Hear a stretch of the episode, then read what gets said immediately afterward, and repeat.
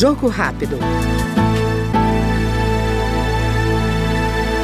relator da proposta de emenda à Constituição que muda o processo e o julgamento das ações de controle de constitucionalidade e que diminui o número de entidades que podem propor os questionamentos, deputado Alex Manente, do Cidadania de São Paulo, afirmou que a medida vai permitir que o Supremo Tribunal Federal cumpra efetivamente o seu papel de corte constitucional, deixando de analisar recursos de ações dos tribunais inferiores. Que nós teríamos o fim do, do a trânsito em julgado na segunda instância no Brasil e deixaríamos para que as casas superiores, como o Superior Tribunal de Justiça e a Suprema Corte Brasileira, o papel apenas de correção do rito formal e correção do rito constitucional, assim aperfeiçoando a utilização da nossa Corte Constitucional, que hoje é sobrecarregada e tenho certeza que no mundo é uma das que mais recebem processos por ano.